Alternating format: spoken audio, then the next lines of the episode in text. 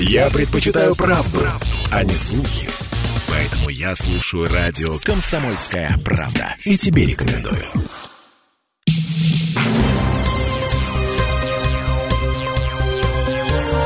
Темы дня. Продолжается прямой эфир на «Комсомольской правде». Это тема Дня Ставрополья в студии Дина Романовская. В эти дни у нас в крае и в других регионах России уже проходят региональные этапы всероссийского конкурса «Учитель года», и на прошлой неделе были подведены итоги муниципального этапа. Чем удивили учителя? Об этом нам рассказала член регионального отделения Общероссийской общественной организации лидеров организации «Учитель года» Елена Иващенко. Активная жизненная позиция становится одним из трендов образа учителя в современном мире. Учитель, который погружен только в свой предмет, уходит в прошлое. Меня удивили три вещи. Первое – это погруженность в современный мир. Э, до конкурса, который состоялся в этом году я была уверена, что многие учителя остаются в рамках э, традиционной методики, учат тому, чему их научили, скажем, в ВУЗе. Но я удивилась, что, например, э, учителя абсолютно органично представляют урок как урок, который погружает ребенка в реальную жизнь. Урок становится таким междисциплинарным знанием. И то, о чем говорится на уроке, применимо во всех областях знаний. Это второе направление, которое для меня стало открытием. Ну и третье, что, наверное, очень порадовало, это, скажем так, информационная и техническая подкованность учителя. Ну и стоит сказать, что конкурс «Учитель года», он не только выявляет лучших в профессии, это еще и э, своеобразный обмен опытом, когда педагоги делятся друг с другом своими наработками. Об этом также э, рассказала член регионального отделения Общероссийской общественной организации лидеров организации «Учитель года» Елена Иващенко конкурс показывает э, не просто учителя-предметника, он показывает классного руководителя, он показывает педагога как политика, он показывает педагога как профессионала в среде коллег, он показывает педагога как человека, который умеет прогнозировать, как будет развиваться будущее. Одна из важных особенностей конкурса, сравнивая его с конкурсами предыдущих лет, учитель опирается на собственное мастерство, на собственные разработки, и вот именно авторский характер стал, наверное, сегодня наиболее заметен, наиболее значим. Поэтому очень разные были семь педагогов, участвовавших вот в номинации «Лучший учитель». Поэтому мы получили большое удовольствие от того, что не видели повторений нигде.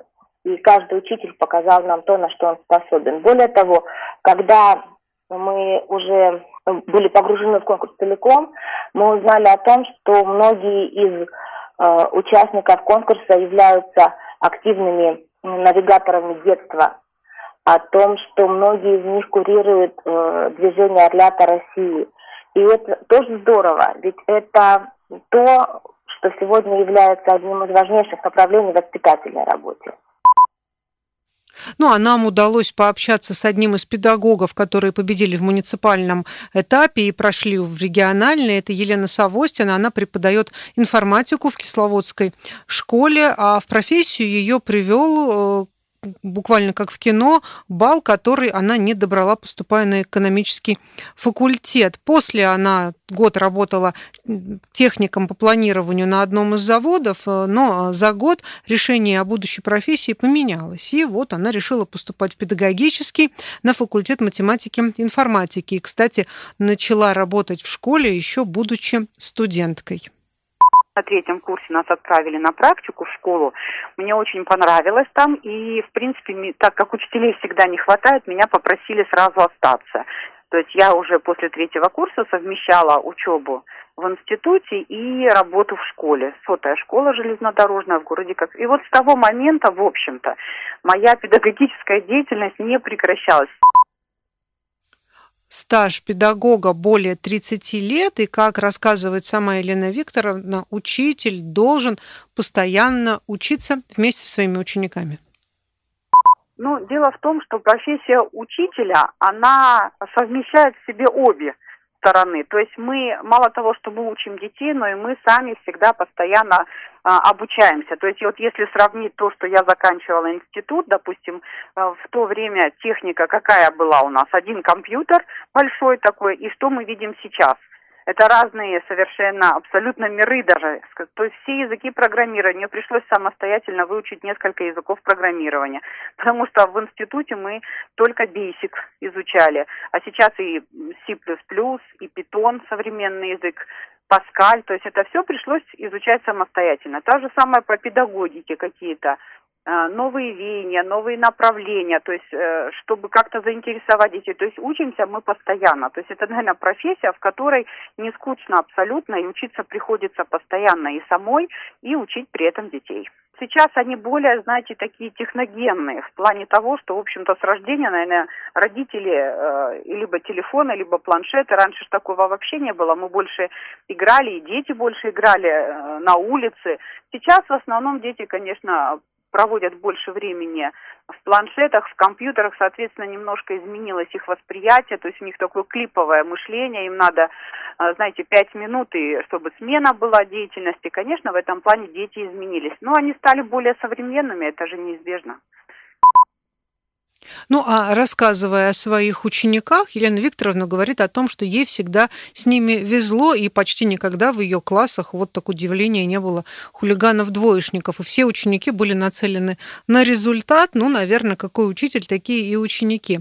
А для, самой, э, для самого педагога этот конкурс не первый, потому что, вот, по ее словам, подобные испытания подталкивают учиться, развиваться и меняться в Омске, где я работала, я работала в Центре развития одаренности, эта школа входит э, в 15 лучших по России, вот, и там, конечно, мы участвовали в конкурсе, и самый классный классный участвовали, также в Учитель года участвовали, это конкурс, конечно, не первый, но просто наступает какой-то момент, когда хочется каких-то перемен, и вот э, в этом году мне захотелось этих перемен, немножко пошевелиться еще дополнительно подвигаться, прям как-то организм захотел поучаствовать в конкурсе.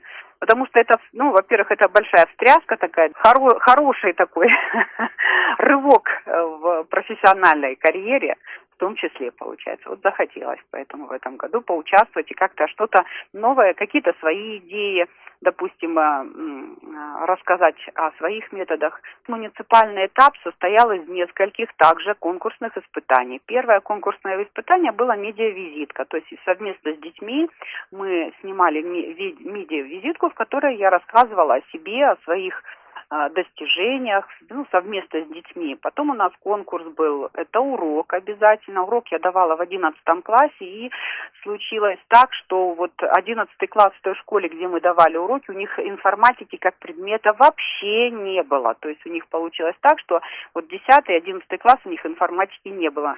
Вот, и я давала на них урок, потому что выбирается же чужая школа, и получилось вот таким образом но дети отработали очень хорошо, то есть такие отзывчивые, им было интересно, и мне было интересно, это был новый опыт такой. Дальше был у нас мастер-класс и внеклассное тоже самое мероприятие, то есть это было несколько конкурсных испытаний.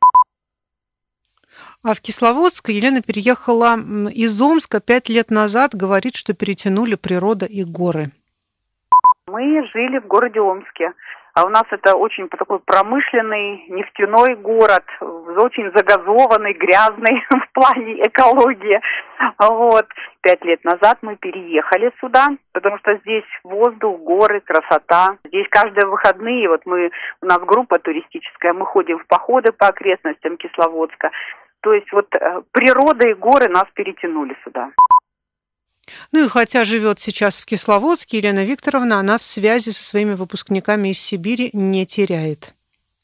Сейчас вот мой выпуск э, о мечи, они в основном уже закончили и работают тоже, кто в Москве работает, кто преподает тоже вот в высшей школе экономики. Вот общение, оно не прекращается. Конечно, оно немножко затихает, то есть то в школе, когда каждый день мы с ними общались, решали какие-то проблемы. Ну, после школы еще, конечно, вот сейчас уже прошло больше пяти лет э, по окончании школы. Конечно, у нас э, уже не такое тесное общение, но тем не менее мы все в курсе событий. Есть интернет, через интернет все общаемся, спрашиваем какие-то вопросы, рассказываем о себе. Вот если какие-то у меня возникают моменты такие, что нужна их помощь или им нужна моя помощь, мы всегда обращаемся к друг другу и помогаем.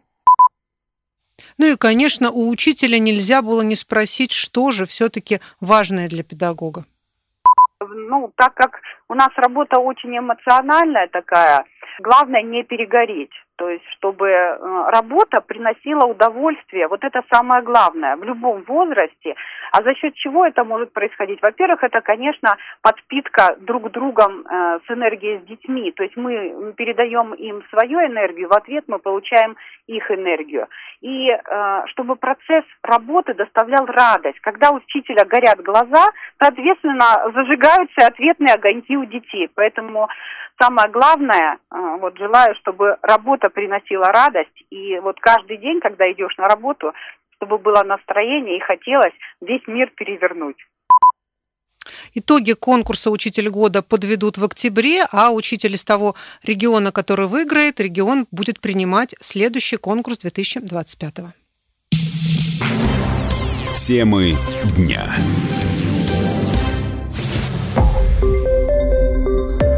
Радио «Комсомольская правда». Более сотни городов вещания и многомиллионная аудитория. Ставрополь 105 и 7 FM. Эм. Регион Кавказских минеральных вод 88 и 8 FM. Эм. Слушаем всей страной.